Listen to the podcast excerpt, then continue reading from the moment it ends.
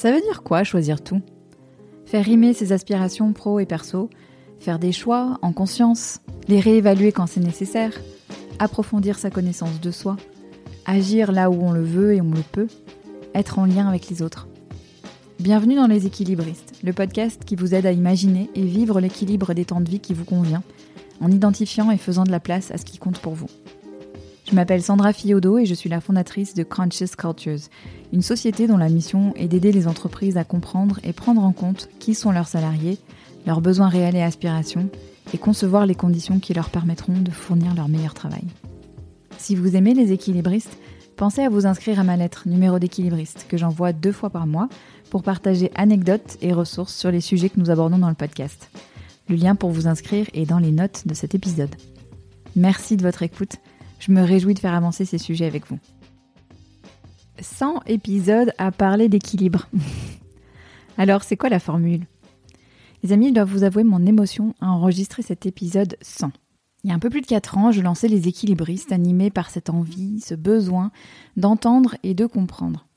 Un besoin de nuance, un besoin de discours et d'exemples qui reflèteraient de manière plus fidèle les questions qui se posaient à moi, à savoir comment faire de la place à tous les rôles de ma vie et comment faire de la place à toutes les formes de mon ambition. Ça fait 4 ans et 100 épisodes, plus ou moins à vrai dire, parce qu'entre les rediffs et les bonus, je suis pas bien sûre, mais dans le fond, peu importe. J'avais envie de marquer le coup de ce chiffre symbolique de 100. Cet épisode est un condensé de ce que j'ai appris. Ou un condensé de condensé plutôt, parce que j'ai bien d'autres choses à partager, ce que je ferai bientôt, sous d'autres formes. Les équilibristes, à ce stade, ce n'est plus un podcast. Ça en a la forme, mais c'est plus profond que ça un hybride entre terrain de jeu, parce qu'il faut dire que je m'y amuse beaucoup, et un labo de recherche.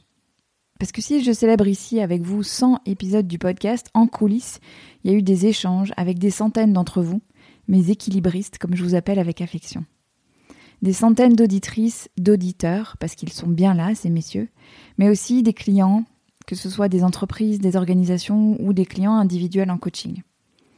Ce que je vais vous raconter ici, ce sont les quelques leçons que je tire de cette expérience. La première chose, c'est que je vais commencer par le sujet de l'équilibre vie pro-vie perso en tant que tel. Si vous m'écoutez depuis un moment, vous savez comme j'aime peu cette expression, que j'emploie pourtant parce qu'elle a le mérite d'être claire et de situer le sujet. Ça doit être un biais cognitif, mais j'ai de plus en plus l'impression que tous les sujets ramènent à l'équilibre, qui est fondamentalement un sujet de répartition de ressources, énergie, temps, attention, etc. Notre époque doit réapprendre à faire avec cette notion de limite, de limitation, de contrainte.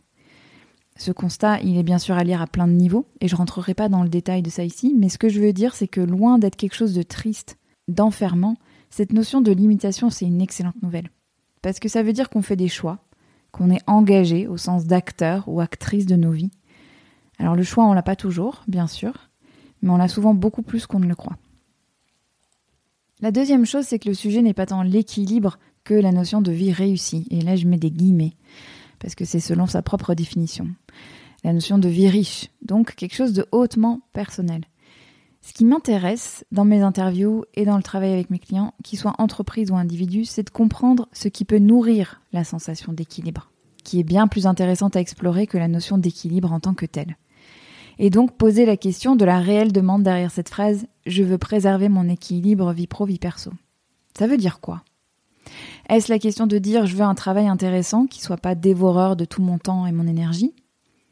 Est-ce l'envie d'habiter ces différents rôles, de passer de manière la plus fluide possible de l'un à l'autre, sans tiraillement ou culpabilité excessif Ou encore celle de ne pas renoncer à cet engagement associatif ou citoyen qui compte tant pour vous? Ou encore, ou encore. Il y a plein de questions possibles derrière cette question de l'équilibre.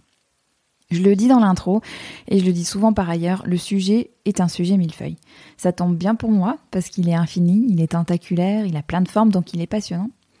Et ce qui m'a le plus frappé ces derniers temps, c'est à quel point ses racines sont profondes.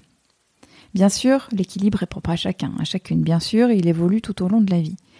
Mais faire vivre cette réalité-là, c'est pas une mince affaire.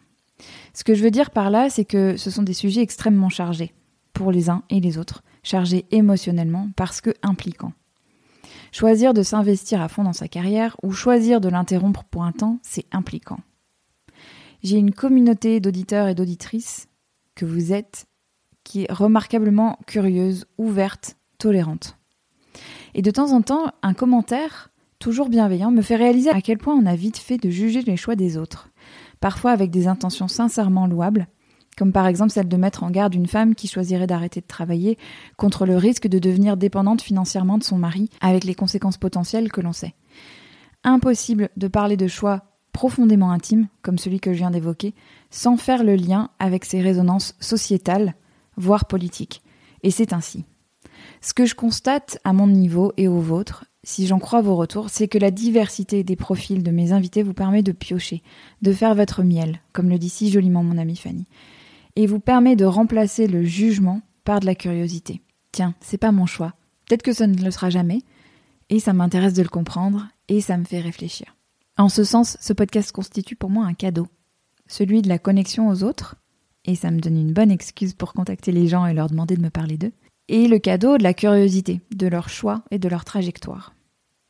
Si on passe maintenant au niveau du dessous, c'est-à-dire des clés pour concrètement prendre soin de son équilibre, un constat sans appel pour commencer. Prendre soin de soi est la priorité. Mettre le masque à oxygène avant de le mettre aux autres, You can't pour from an empty cup. On ne peut pas verser depuis un verre qui est vide. Les métaphores ne manquent pas en français et en anglais pour dire ce besoin fondamental et si difficile à assumer. Prendre soin de soi, ça veut dire quoi?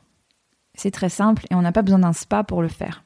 C'est aussi simple et complexe à la fois que bien se connaître, être à l'écoute de ses besoins, les communiquer efficacement et sereinement. Ici, je touche du doigt un des piliers de l'équilibre, un sujet qui me tient vraiment à cœur, c'est-à-dire le lien aux autres.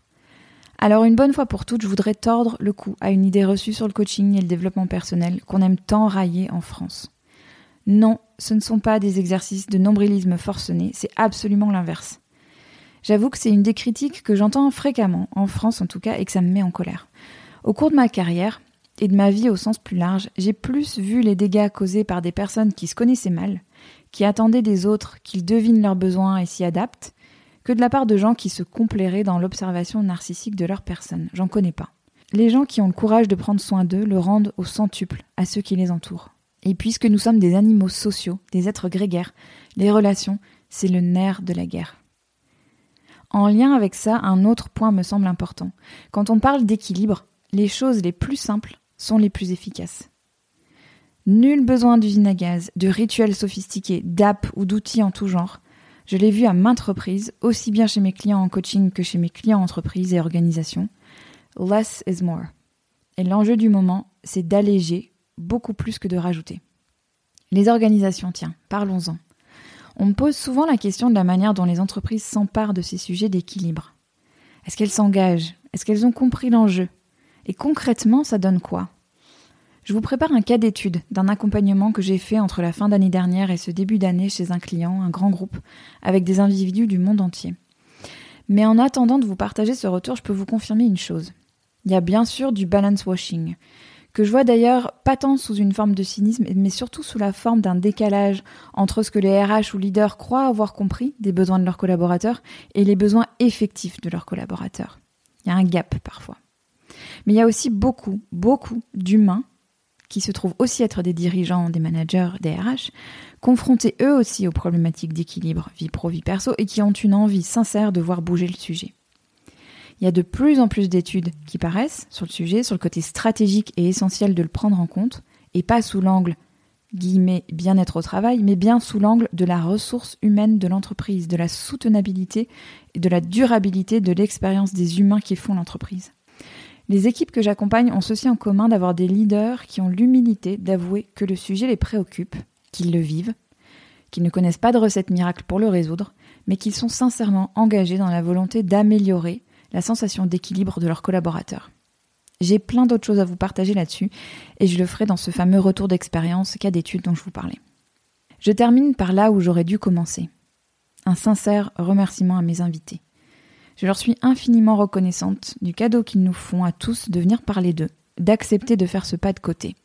Récemment, une invitée me disait comme elle s'était sentie à poil en parlant d'elle dans une autre interview.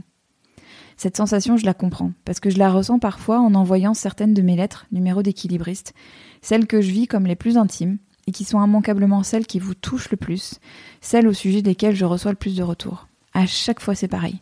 Plus c'est difficile à envoyer, plus ça touche alors ça me rappelle à quel point nous sommes similaires, dans le fond. Ça me rappelle notre humanité partagée au-delà de la forme. Et c'est très touchant ça. Respecter la pudeur de mes invités, faire sortir l'universel de leurs paroles sans être intrusive, c'est mon exercice d'équilibriste à moi. Alors je leur dis merci, ici, de nous donner accès à un peu d'eux. C'est très généreux. Je termine cet épisode 100 ou 100 et des brouettes pour vous redire ma détermination plus que jamais à continuer ce travail qui contribue, j'en suis convaincue, au mieux vivre, au mieux vivre ensemble. Je vous disais en intro que j'avais beaucoup plus à partager, et c'est sous la forme d'un programme d'accompagnement que je vous le proposerai pour un démarrage en septembre. J'y travaille activement, avec passion et rigueur, pour vous proposer quelque chose qui soit à la hauteur des sujets qui nous rassemblent ici. Préparez-vous à tordre le sujet dans tous les sens, à beaucoup apprendre sur vous, et à vous équiper d'outils et de réflexes simples qui contribuent véritablement à nourrir votre sensation d'équilibre. Et bien sûr avec les ingrédients que vous semblez aimer en écoutant le podcast. Diversité des angles, temps long, profondeur et chaleur dans l'approche. J'ouvrirai les inscriptions au mois de mai, et si c'est déjà quelque chose qui attise votre curiosité, abonnez-vous à ma lettre numéro d'équilibriste, dont le lien est dans la description de cet épisode. J'y indiquerai les modalités d'inscription en avant-première. Merci à vous, mes chers équilibristes, d'être au rendez-vous depuis un épisode ou 100. C'est un honneur de faire tout ça pour et avec vous. À très bientôt!